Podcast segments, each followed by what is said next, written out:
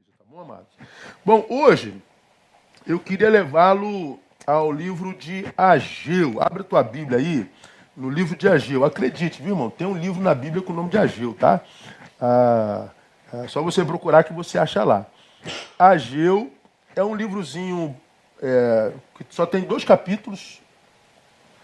E a gente vai ler para situar a palavra que a gente quer compartilhar com vocês ah, os versículos do capítulo 1, versículos de 1 a 7 apenas, só para a gente é, se situar, tá bom? Livro do profeta Ageu, capítulo 1, de 1 a 7, ok? Que diz assim: No segundo ano do rei Dario, no sexto mês, no primeiro dia do mês, então no caso nosso seria 1 de junho do ano do rei Dario, veio a palavra do Senhor por intermédio do profeta Ageu a Zorobabel, governador de Judá, filho de Sealtiel, e a Josué, o sumo sacerdote, filho de Josadac, dizendo: Assim fala o Senhor dos exércitos, dizendo: Este povo diz: Não veio ainda o tempo, o tempo de se edificar a casa do Senhor. Veio, pois, a palavra do Senhor por intermédio do profeta Ageu, dizendo: Acaso é tempo de habitardes nas vossas casas, forradas, enquanto esta casa fica desolada? Ora, pois, assim diz o Senhor dos Exércitos: Considerai os vossos caminhos. Tendes semeado muito, recolhido pouco. Comeis, mas não vos fartais. Bebeis, mas não vos saciais vestis-vos, mas ninguém se aquece. E o que recebe salário, recebe-o para o meter num saco furado. Assim diz o Senhor dos Exércitos: considerai os vossos caminhos. Palavra forte, né, amados? Então, a, o livro do profeta Ageu é um livro que foi escrito em 520 a.C., cinco séculos antes dele.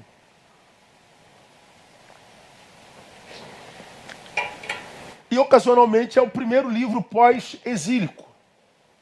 Um livro pequenininho, porque ele foi escrito para um tempo específico, diante de uma postura do povo. E essa palavra foi liberada para aquele momento histórico pela vida do profeta Ageu. Nesse período, o povo estava debaixo do domínio do Império Persa que era um dos maiores impérios do universo. Antes dos persas, dos persas, Nabucodonosor, que era rei de Babilônia, ele tinha conquistado Jerusalém, na conquista de Jerusalém, destruiu o templo de Jerusalém. Acho que a maioria de nós conhece essa história. Jerusalém é invadida, e o templo, que é onde o povo adorava o Senhor, onde os sacrifícios eram levados a efeito, onde o sumo sacerdote invocava o nome do Senhor e, e espiava o pecado do povo, foi destruído. Nesse tempo, ah, quando é, Nabucodonosor com Babilônia invade Jerusalém, leva grande parte dos judeus para o exílio, onde eles ficaram por 70 anos. Perderam a cidadania, aspas, perderam sua geografia, perderam sua liberdade, foram viver é, debaixo de domínio babilônico. Os persas, movidos por uma ação de Deus, que ah, tomaram é, Jerusalém de Babilônia, permitem que os judeus voltem a Jerusalém e reconstruam o templo. Porque o templo, no Velho Testamento, tinha um significado diferente do nosso. Ele representava mesmo a presença de Deus. Era ali que o Senhor falava com o povo através de sumo sacerdote. Era, era, era o símbolo da religião e da manifestação do Altíssimo. Então, quando o povo é liberto do cativeiro persa, do cativeiro babilônico, pelo Império Persa, na verdade, trocava de senhores, e ele volta para Jerusalém, os persas permitem que os judeus reconstruam o templo. O problema é que porque ficaram 70 anos fora no cativeiro, quando eles voltaram para Jerusalém, já havia outros povos ali naquela região. E o que, que aconteceu? Eles encontraram muita oposição quando quiseram resgatar o templo. Por quê? Porque em Jerusalém já haviam pessoas que não adoravam ao Senhor, que não serviam ao Senhor, que não amavam ao Senhor, antes pelo contrário. E quando o povo exilado voltou para Jerusalém e tentou reconstruir o templo, eles encontraram muita, muita oposição. E o que, que o povo fez então? Eles deixaram a obra no meio do caminho. Eles começaram e deixaram a obra lá. Abriram mão de reconstruir o templo que simbolizava a reconstrução da, da, da, da, da relação com Deus que acabara de libertá-los do, do, do, do cativeiro babilônico. Pois bem, 17 anos se passam, o povo abandona a reconstrução, e aí Deus envia Ageu, e não só Ageu, envia Zacarias para incentivar mais, para exortar o povo a voltar à missão de reconstruir o templo. O povo abandona o templo por 17 anos. E aí Deus levanta o profeta e diz: vocês precisam voltar para a missão. O livro é um chamado ao arrependimento pela falta de interesse do povo pelas coisas de Deus. Um povo que foi devolvido à terra, um povo que foi liberto da, da, da, do exílio, um povo que foi chamado para reconstruir a história com o Deus da história. E o templo era, era o símbolo máximo dessa reconstrução e dessa recomunhão. Não sei se existe essa palavra. Bom, mas porque o povo encontra oposição, o povo abandona a casa de Deus e vai cada um para sua casa. Daí o termo dessa palavra, casa de Deus ou minha casa? Qual que deve ter prioridade na nossa vida? O texto é uma advertência Aqui vejamos como que as nossas coisas podem nos desviar das coisas de Deus. Como que o que é meu pode me corromper com relação com aquilo que é dele. De como o que eu desejo agora pode me desviar daquilo para o que eu nasci.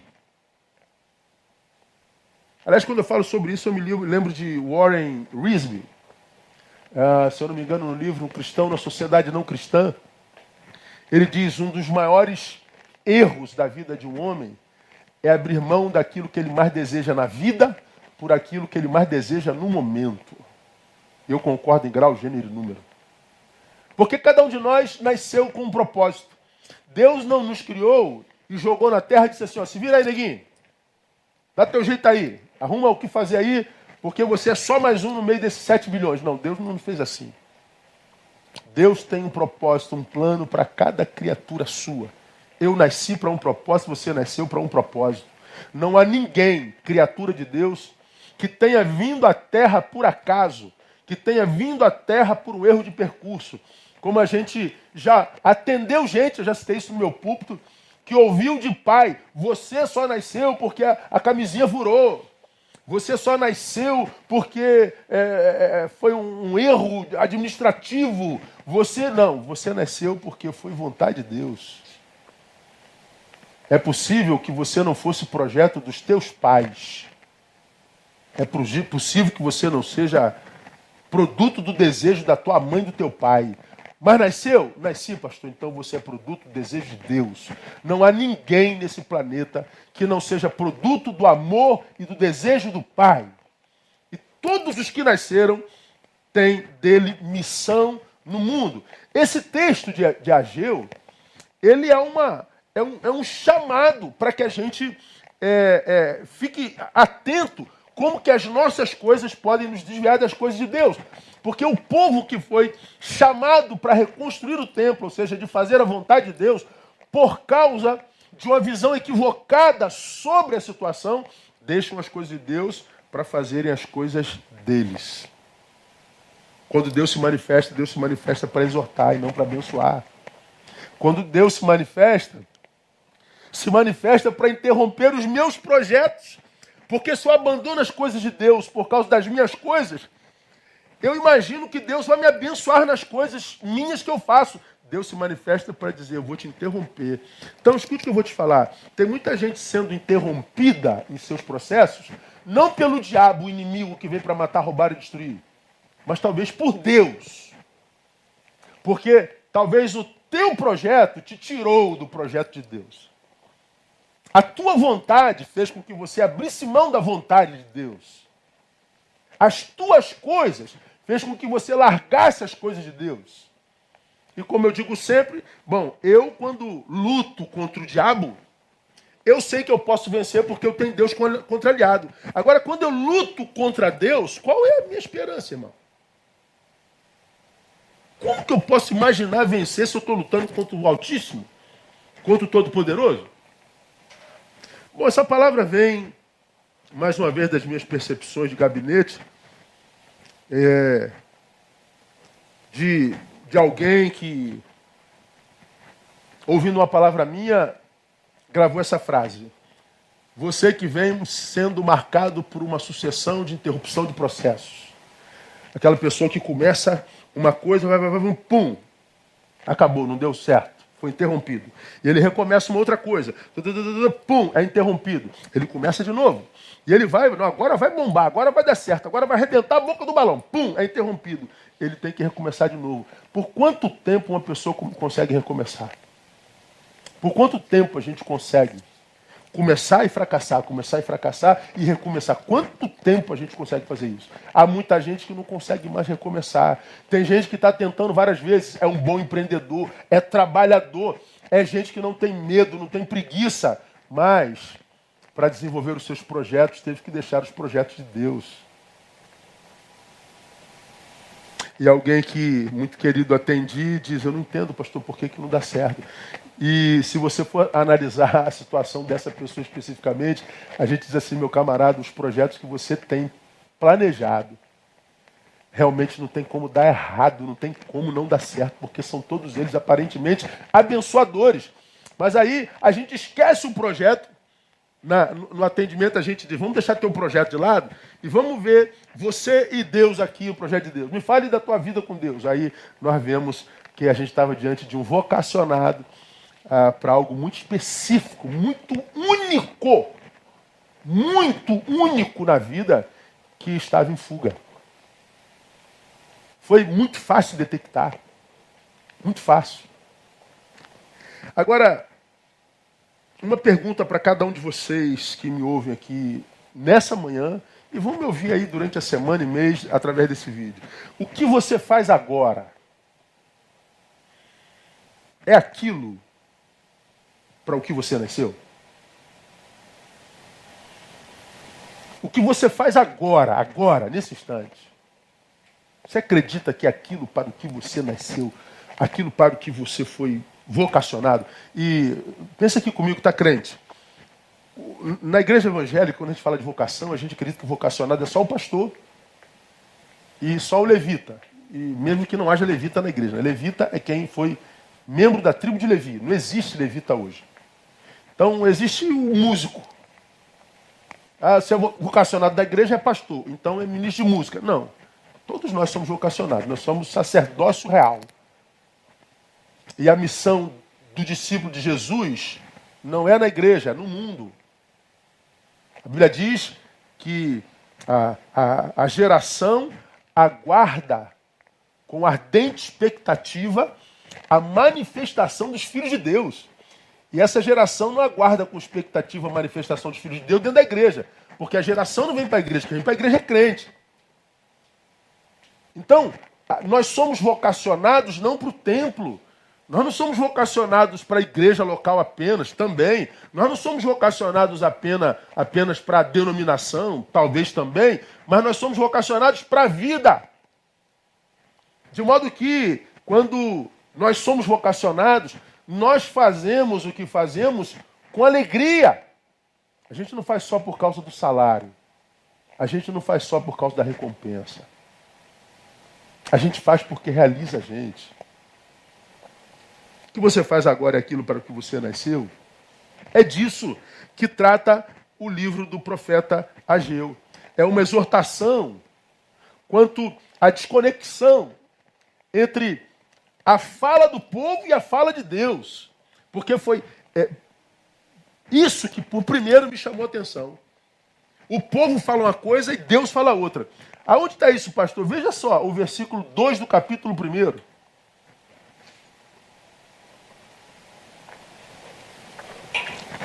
Assim fala o Senhor dos Exércitos, dizendo: Este povo diz: Não veio ainda o tempo, o tempo de se edificar a casa do Senhor. Olha só. Quem disse isso não foi o, o, o líder do povo, foi uma palavra unânime. O povo diz: não veio ainda o tempo, o tempo de se edificar a casa do Senhor. Então, a palavra do povo é uma palavra dita com autoridade, com certeza. Mas aí vem o Senhor no versículo 4 e diz: Acaso é tempo de habitardes nas vossas casas forradas, enquanto esta casa fica desolada, ou seja, por reconstruir? Vocês estão dizendo que não é tempo. É tempo de ficar na casa forrada de vocês? Você está dizendo que não é tempo de cuidar da minha casa? Vocês acham que é tempo de cuidar da vossa? Pois é, há uma desconexão de pensamentos, de objetivos e de diagnóstico. Daqui eu tiro algumas lições com vocês, irmãos, e quem tem ouvidos ouça. E tenta ser edificado com essa palavra aqui. Primeira lição que eu tiro dessa relação de Deus com o povo, através da exortação de Ageu. Cuidado com as tuas certezas. Tenha cuidado com as tuas certezas. principalmente aquelas que são ditas em nome de Deus. O povo falava com certeza: não é tempo de reconstruirmos essa casa. Eu, eu acho interessante a força dessa palavra. Este povo diz: não veio ainda o tempo. Há uma certeza na boca do povo tão grande que, por causa desta, eles abandonam a obra e vão para casa.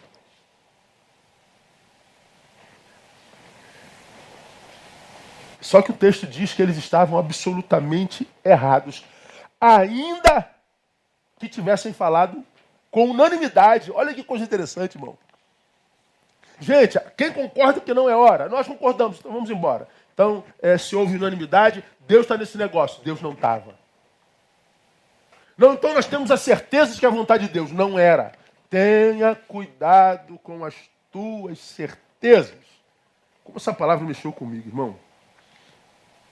Eu percebo nesse tempo presente, que é quase regra, como crentes confundem a voz de Deus com suas sensações. É impressionante, irmão. Eu fico assustado. Você sabe que eu vivo essa desconexão com esse tempo presente. Tem gente que gosta disso não gosta, é um problema de cada um. Quem vive sou eu, né? então a vida é minha.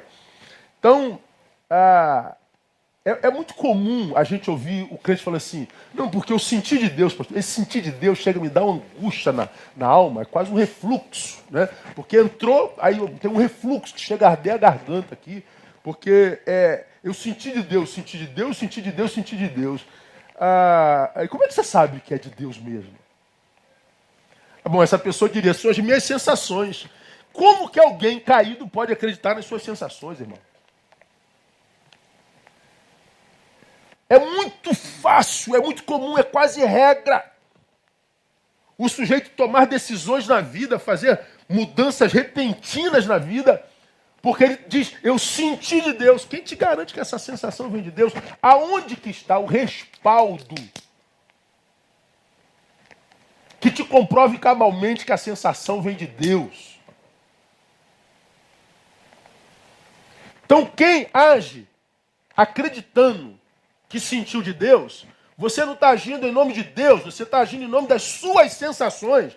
E é por causa dessas sensações confundidas com vontade de Deus que tem um monte de gente na vida ferrada, quebrada, infeliz, achando que foi Deus quem fez isso aí.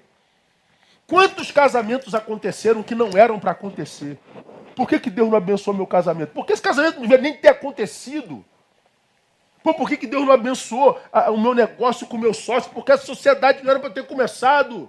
Por que, que Deus não abençoou meu ministério? Porque você nem deveria ser pastor dessa igreja. Foi um desejo do teu coração. Por que, que Deus não me abençoou no meu? Porque não era, de repente, para ter começado. Agora, é engraçado por exemplo, quando a gente fala de divórcio, né, a gente diz que, que o crente não pode se divorciar, ele tem que ficar casado até morrer, mesmo que morra espancado, se não houver é, infidelidade. A gente diz assim, pô, mas esse casamento não deveria ter acontecido. Não, a Bíblia diz que o que Deus uniu, e quem diz que todo casamento foi Deus quem uniu? Eu não vou entrar no mérito da questão, porque cada um sabe, né? Agora, o que eu estou tentando mostrar para você, minha igreja amada, quem tem ouvidos ouça, é que eu tenho visto muita gente longe do caminho de Deus, da vontade de Deus, e por causa disso, longe do projeto da própria existência, da própria vida, daquilo para o que nasceu, porque foi atrás de uma vontade, acreditando que as suas sensações eram manifestação de Deus. Não era. Tome cuidado com as tuas certezas.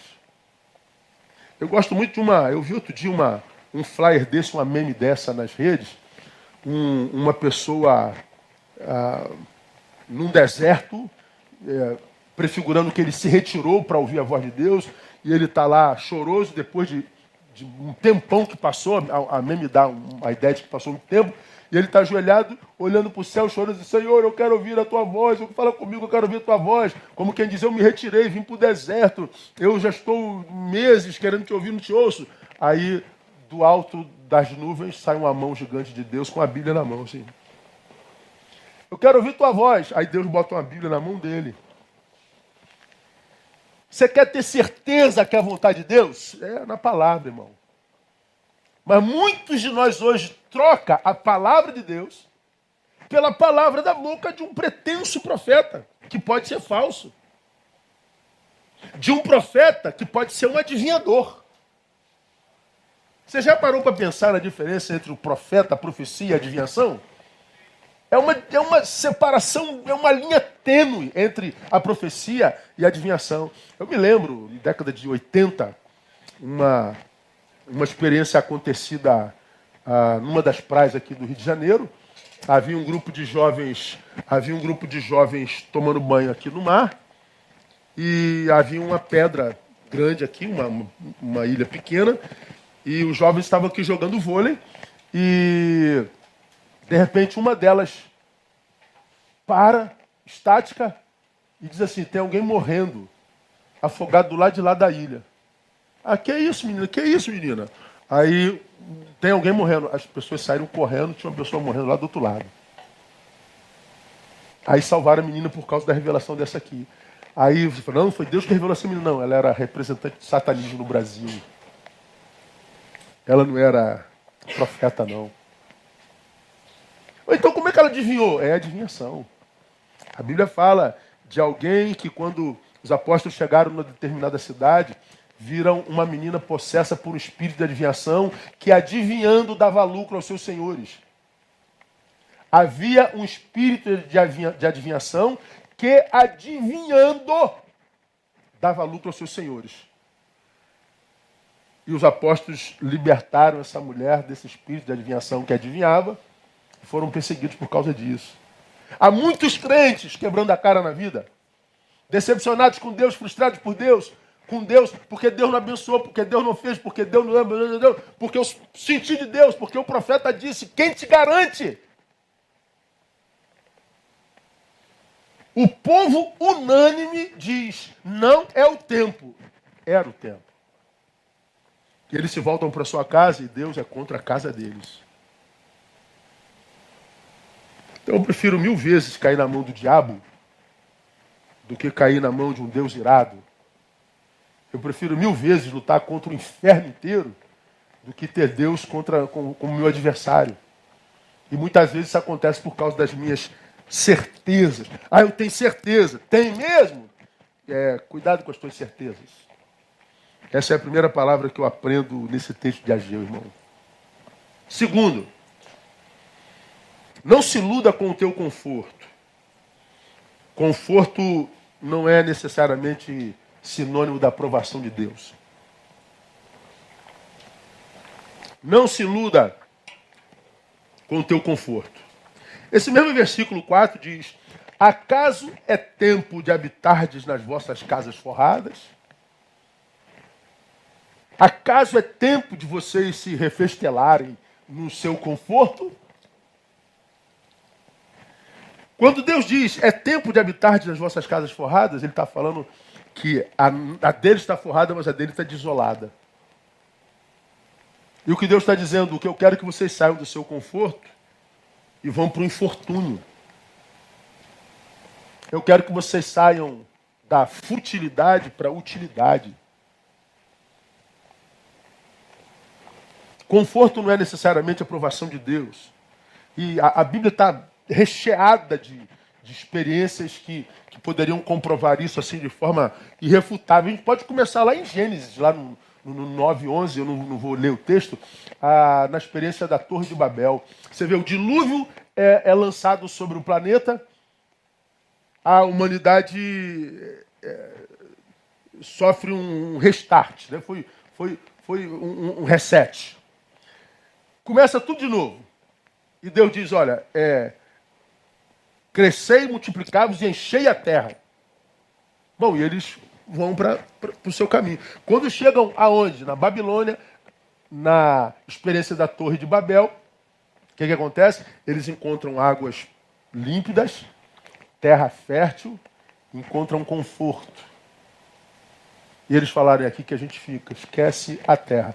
A ordem era encher a terra, mas nós chegamos na terra do conforto. Então eles falaram, vamos construir uma torre, mas uma torre que chegue a tocar ao céu. Na cabeça deles, aquele azulzinho que a gente vê olhando para o alto era possível de ser tocado. Era como quem sobe uma escada, uma hora a gente chega lá. Eles não tinham noção de infinita, só parava a pensar isso, né? Hoje a gente sabe o que, que, que, é isso. Mas eles não sabiam. Então vamos construir uma torre tão alta que a gente toque no céu. Por que, que a gente vai construir uma torre tão alta? Para que nós não nos separemos. Ou seja, por mais longe que a gente vá, de lá a gente vai ver a torre. E a gente vai ficar juntinho. A gente vai se reagrupar. A gente não se perde. A gente não perde a bênção desse lugar, o conforto desse lugar. Pois bem, a primeira vez depois do dilúvio que o povo planeja parar, planeja no conforto, planeja na prosperidade. E aí quem desce para acabar com a prosperidade, para acabar com a comunhão, foi Deus. Deus divide as vozes. E olha, como você já me ouviu pregando, né? Comunhão na Trindade é obra do Espírito Santo. Divisão do diabo. Mas quem divide em Babel é Deus. Quem acaba com a comunhão é Deus. Por quê? Porque Deus queria tirar o povo do conforto. O conforto não era a expressão da vontade de Deus. Uma outra experiência muito clara é a experiência de Daniel. Está lá em Daniel capítulo 1. Diz que Deus entregou Israel na mão do rei, dos seus inimigos. Quem foi que entregou Israel na mão dos seus inimigos? Foi Deus na mão dos inimigos, o rei diz assim: procura jovens inteligentes, sábios, bonitos e saudáveis que me sirvam aqui no castelo. Então, o rei mandou o seu, seu súdito ir lá no meio dos, dos escravos trazer essa molecada bonita, inteligente. Eles escolhem entre essa molecada Daniel. Então você vê, Daniel está no cativeiro e está sendo chamado para servir no castelo. Mas quem é que estava levando para essa honra castelar? Era o inimigo. Quem foi que entregou para ser escravo? Deus. Quem foi que entregou para viver uma vida de príncipe? Foi o inimigo. Aí, quando eu preguei sobre isso, eu falei que Quem levou para o cativeiro foi Deus, então parece uma maldição, mas é uma maldição bendita, porque é uma aparente maldição produzida por Deus. Quem foi que honrou do cativeiro, levando para o castelo? Foi Deus? Não, foi o diabo. Então é uma bênção maldita. A gente tem que aprender a ler a história e os nossos momentos existenciais para além das coisas e das propriedades que a gente tem. Conforto não é necessariamente a aprovação de Deus. Muitas vezes a, a adversidade é projeto de Deus na nossa vida, porque Deus sabe que nós crescemos muito mais na dor, na adversidade. Nós, per, nós crescemos muito mais quando perdemos. Na festa, na celebração, não há reflexão, há gozo. Reflexão é na dor, reflexão é na perda. Reflexão é no, no, no vale. E muitas vezes Deus nos prepara para o cume do monte no vale. E quando a gente não consegue aprender a viver no vale com dignidade, ou seja, ser discípulo, a gente não está preparado para o cume do monte. Cume do monte não é lugar para quem não passou pela dor com dignidade. Cume do monte é lugar para quem passou pela dor e pela diversidade com dignidade. Senador, meu irmão, você murmura, senador, você questiona, senador, você se corrompe, você não está preparado para o cume do monte. Desculpa, é a palavra de Deus. Então, a, a, essa palavra é muito forte, muito importante. Sabe, irmãos, eu, eu tenho notado na minha experiência pastoral que, principalmente nesse tempo, onde a imagem conta mais do que conteúdo e caráter, Fulana, ele não presta, mas ele é tão lindo. Menina, é canalha, ah, mas ele é tão inteligente, tão, tão inteligente. Mas não tem caráter, mas é lindo. Então, nesse tempo onde a imagem conta mais do que caráter e conteúdo, eu tenho notado que é que o conforto e a aparência de sucesso tem afastado mais o crente de sua vocação do que as dores. É verdade, tem um monte de gente que quando começa a dar ruim, se afasta da igreja, se afasta do altar. Sumiu, irmão? É, pastor, estou passando por uns problemas aí, não é assim que a gente ouve? É, fico engraçado, né, cara? É, mas não era para chegar mais, você está com problema? Mas a gente respeita, né? Não estou passando os problemas aí, me afastei. Ok, tá bom. Ah, dores dependentes daquele que é dolorido pode afastar pessoas do altar e da vocação e da razão da vida, sim. Mas hoje o que eu tenho notado que a, o conforto e a aparência de sucesso tem afastado muito mais. Quanta gente que a gente conhecia que pediu oração para passar naquele concurso, passou. Agora ganha muito bem e abandonou o Senhor.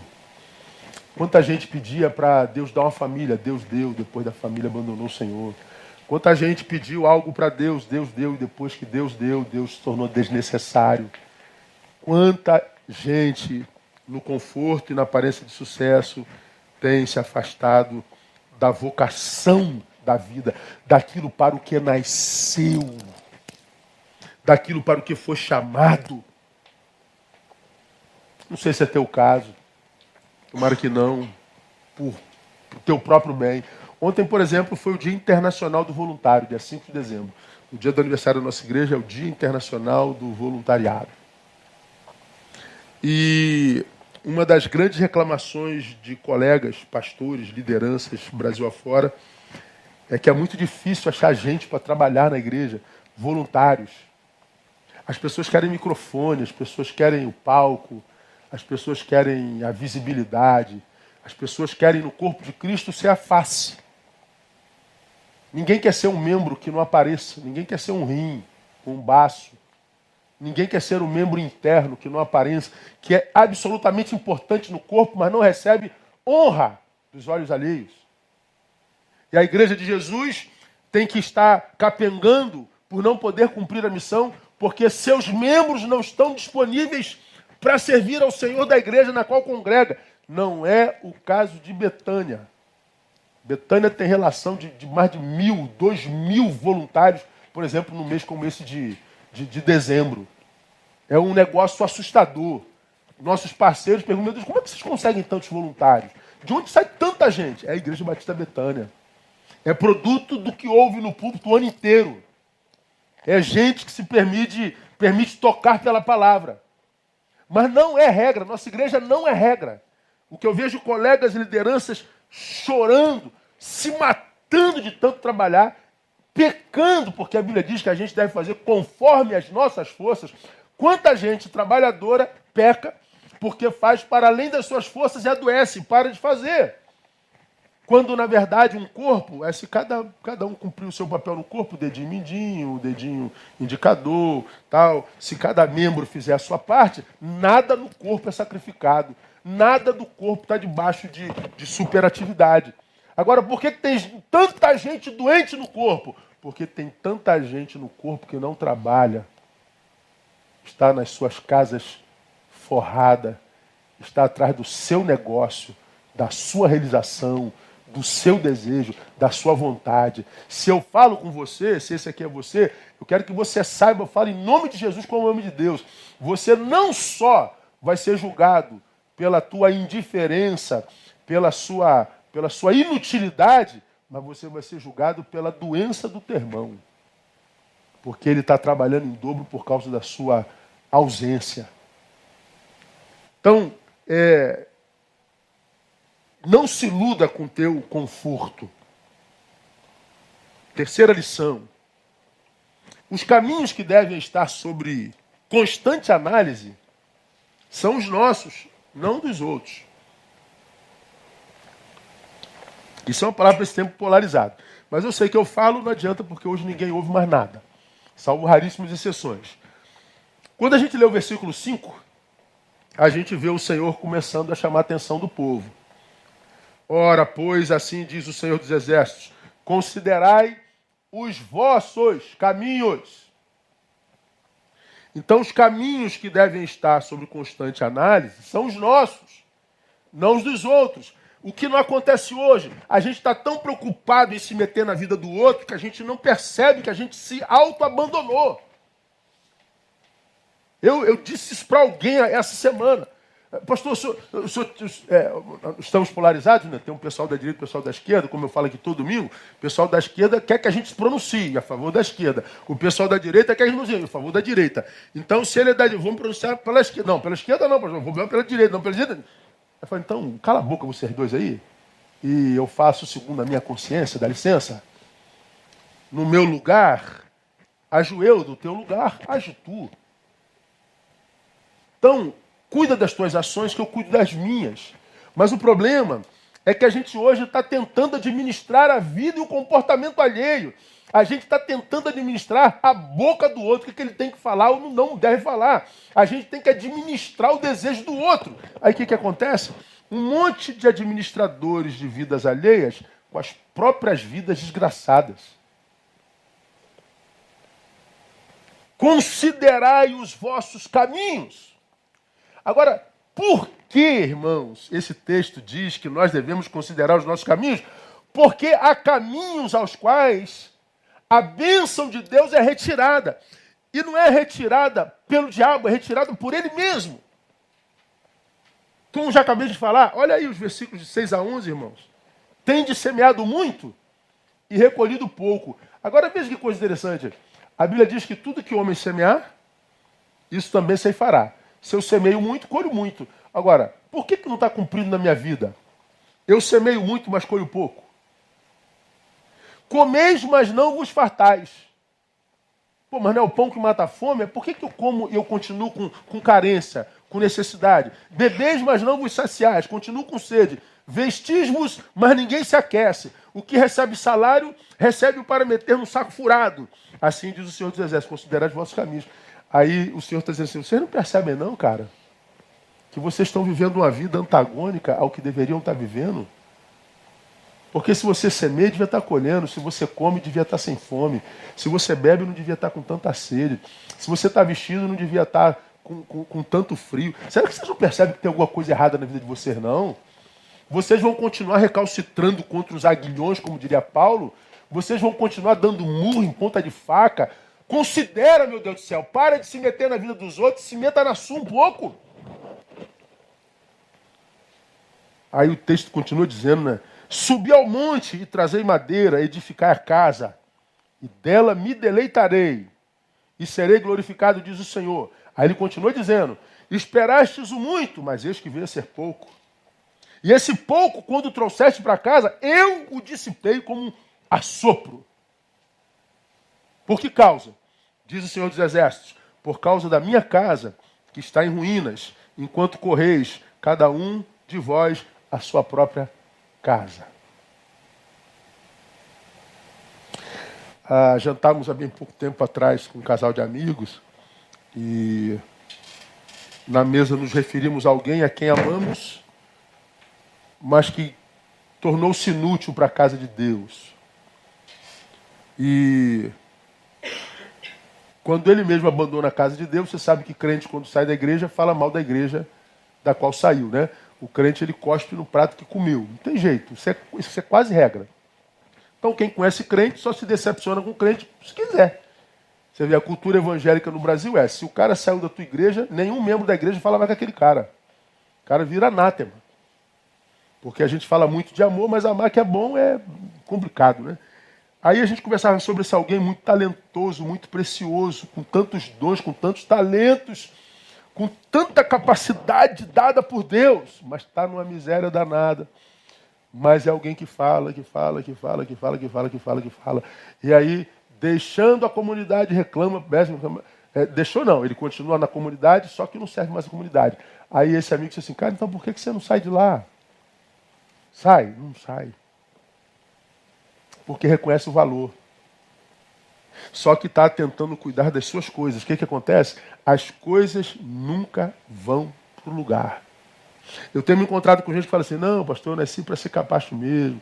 Eu nasci para ser tapete, para ser pisado. Deus não me chamou para ser.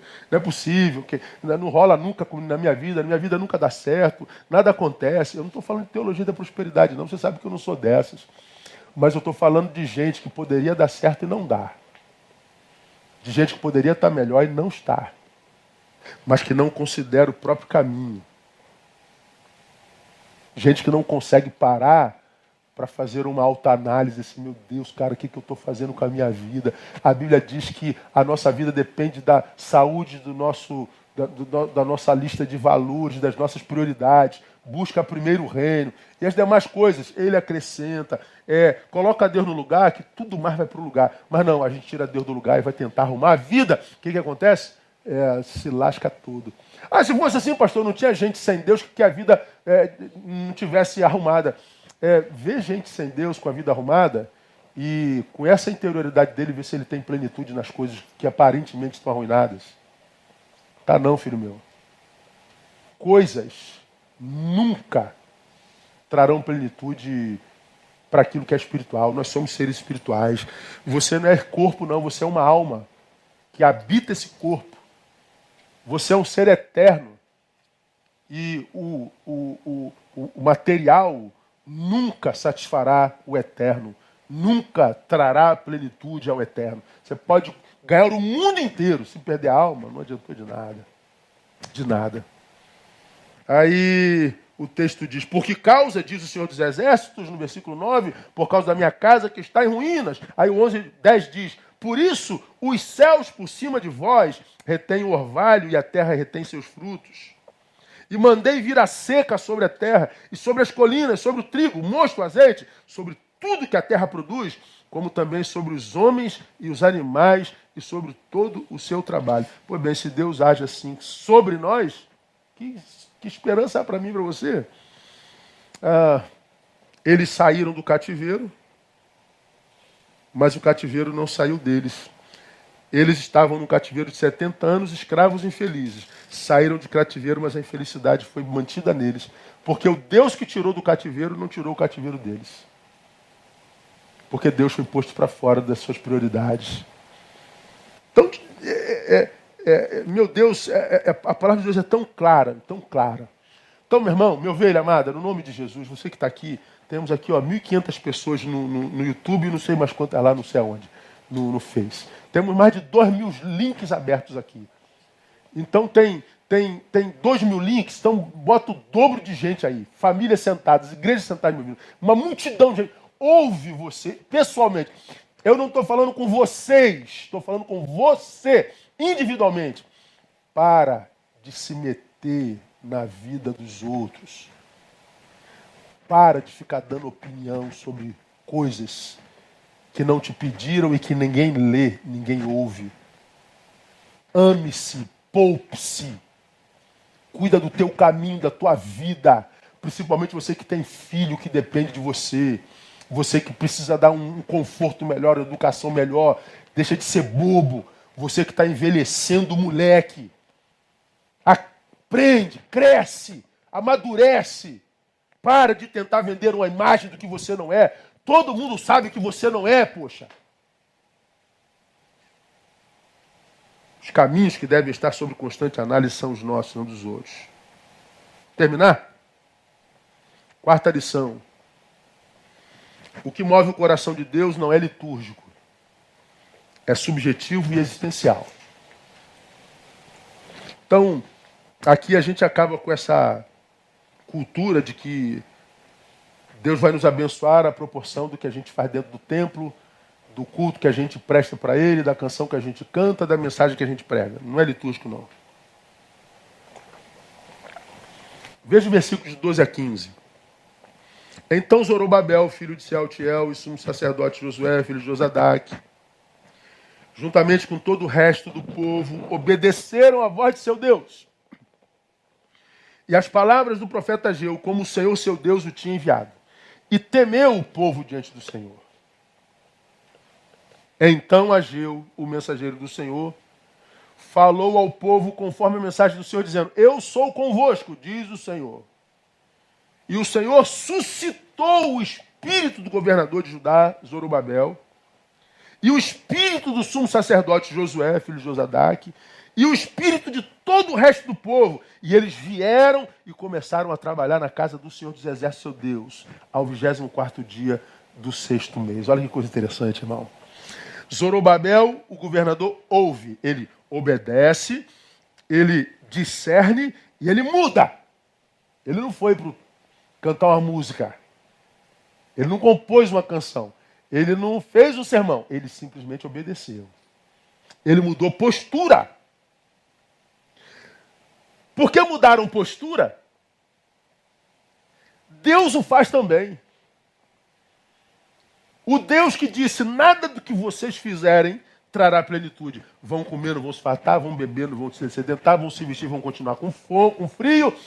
O, o mesmo Deus que disse: Eu tiro de vocês a capacidade de plenitude, agora vos abençoo.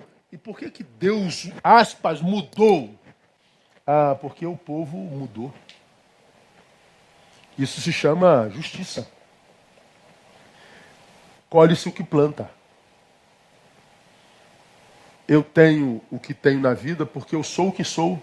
Você tem o que tem na vida porque você é o que é. Muda o que é e o que você tem na vida muda também. Se você chegar debaixo de um pé de manga, achar uma manga, haverá uma manga porque ali tem uma mangueira. Se mais na frente você achar uma jaca, porque aquela árvore já não é mais mangueira, é uma jaqueira. Tem jeito não. Você nunca vai achar uma jaca na mangueira, nem uma manga na jaqueira. O que eu produzo, produzo em função do que eu sou. Então, o que eu tenho, o que eu vivo, é em função do que eu sou. É por isso que tem gente que acha que é infeliz porque não tem algumas coisas. Bom, tem gente que tem as coisas que você deseja e é infeliz também. Não já falei sobre isso? Ah, eu sou infeliz porque eu sou gordo. Você sim não tinha magro infeliz, né, irmão? Tem gente que está magrelinho, magrelinho, infeliz da, da pleura. Ah, eu sou infeliz porque eu sou casado, porque eu, porque eu não sou casada. Ah, se fosse assim, não tinha mulher infeliz, né? É, infelicidade dá em gente, não é em, em cônjuge, ou empresário, ou em pastor, ou desempregado, dá em gente. Empresário é o que o sujeito é, pastor é o que o sujeito é, cônjuge é o que o sujeito é a condição que o sujeito está. Empresário é o que o sujeito faz. A, a gente é gente e infelicidade dá em gente. Seja empresário, seja desempregado, seja crente, não crente, seja preto, seja branco. É uma questão de autogestão. Então, veja que coisa interessante. Zorobabel ouve, porque mudaram posturas, Deus muda também. E o que ele faz? Ele suscita o espírito Zorobabel. Olha o que esse texto está dizendo. Eu, eu, eu, eu, eu, eu consegui tudo que eu queria. Eu estou com a minha casa forrada. Mas eu me sinto morto, sem vida. Eu como, continuo com fome, eu bebo com sede, visto. Meu Deus, cara, o que está faltando em mim? O que está acontecendo? É o, o teu corpo está alimentado, o teu espírito não. Aí quando você muda a postura diante das coisas que tem, Deus vem e suscita o teu espírito. Ele acende a chama outra vez. Ele nos põe de pé espiritualmente de novo, existencialmente de novo. Ele faz com que a gente se sinta vivo, ele faz com que o rio de água viva volte a jorrar. Agora, Deus, amados, ele só faz se perceber em nós um verdadeiro querer. E quem quer, não diz que quer, mostra com posturas que o quer. É aquele texto de Jeremias 29, 13, né? Buscar-me-eis e me achareis quando me buscardes de todo vosso coração. Eu não posso deixar de terminar essa palavra mostrando para você o que talvez seja mais importante, que seria a quinta lição. A bênção do Senhor não exclui a necessidade do trabalho. Deus abençoou Zorobabel, Deus abençoou Josué, Deus abençoou todo o povo, abençoou.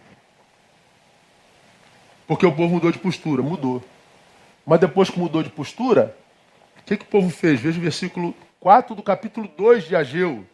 Ora, pois, esforça-te, Zorobabel, diz o Senhor, e esforça-te, sumo sacerdote Josué, filho de Josadaque, e esforçai-vos todo o povo da terra, diz o Senhor, e trabalhai, porque eu sou convosco, diz o Senhor dos Exércitos. Então, Deus pode me abençoar com toda a sua bênção. Se eu não trabalhar, eu morro de fome. Se eu não trabalhar, não encontro plenitude. Portanto, a bênção de Deus não funciona na vida do preguiçoso, não. Deus não tem compromisso com vagabundo, irmão. Deus não tem pro, pro, compromisso com gente que não quer nada com a hora da verdade. Não adianta. E a gente precisa entender que todo trabalho que se faz para Deus, todo trabalho que se faz a Deus, deve apontar para a obra do Cristo, deve apontar para a glória do Cristo, deve apontar para o seu reinado eterno. A gente vê lá nos, nos versículos 6 e 9 do capítulo 2. Pois assim diz o Senhor dos Exércitos: ainda uma vez, daqui a pouco, e abalarei os céus e a terra, o mar e a terra seca, como quem diz. Não vou abalar só o templo de Jerusalém, não vou abalar só Jerusalém, eu vou abalar os céus e a terra, abalarei todas as nações, e as coisas preciosas de todas as nações virão, e encherei de glória esta casa, diz o Senhor dos Exércitos. Minha prata, meu ouro, diz o Senhor dos Exércitos. A glória desta última casa será maior do que a da primeira, diz o Senhor dos Exércitos, e neste lugar darei a paz, diz o Senhor dos Exércitos. Ele está se referindo não mais ao templo de Jerusalém, mas o templo que seríamos nós. A paz seria para nós. Então, o trabalho que o povo, que foi exortado por Ageu, desenvolvia para construir aquele templo, apontava para a missão do Cristo. O que eu faço deve apontar para a glória do Cristo. O que você faz deve apontar para a glória do Cristo. Não para a própria glória, não para a própria satisfação, não para a própria recompensa, mas quer comamos, quer bebamos, quer façamos qualquer outra coisa, diz a palavra, deve ser para a glória de Jesus de Nazaré.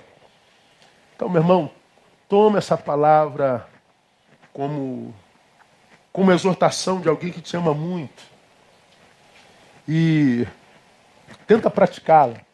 porque eu acho que a prática dessa palavra é vida abundante na vida de qualquer um que a pratica. E as lições desse texto estão aí. Você pode ouvir essa palavra amanhã de novo no podcast, no Deezer, no Spotify. Aliás, alegria minha, né? Tive lá no, no top 5 do Spotify do mês de, de outubro. Estou ficando, tô ficando importante, meu amor. Você está vendo aí como é que tá? Coisa tremenda. Então, arrebentou lá no Spotify. Então, obrigado aí a vocês. Ouçam a palavra. E guardem isso. Cuidado com as tuas certezas. Não se iluda com o teu conforto. Conforto não é necessariamente é, é, aprovação de Deus. Ah, os caminhos que devem estar sob constante análise são os nossos, não os dos outros. O que move o coração de Deus não é litúrgico, é subjetivo e existencial. A bênção do Senhor não exclui a necessidade do trabalho. E todo o trabalho que a gente faz deve ser para a sua glória. Que Deus abençoe você, que Deus continue abençoando a nossa igreja, que trabalha e trabalha muito. Essa igreja que 55 anos trabalha, a nossa igreja não é uma igreja de cantar, cantar, cantar, cantar, cantar, cantar, cantar. Não, nossa igreja é de fazer. Nós amamos a Deus servindo ao próximo. Nós não somos igreja de preguiçosos, nem só de, de cantores. Nós somos igrejas que sinalizam o reino, que é sal da terra, que é a luz do mundo. E que Deus abençoe cada um de vocês que compõe essa grande família chamada Betânia e que te cubra de toda sorte de bem e bênçãos. Logo mais às 18 horas, a gente vai comemorar o fato da gente ser quem é e como é. Amém? Nós vamos louvar ao Senhor com mais uma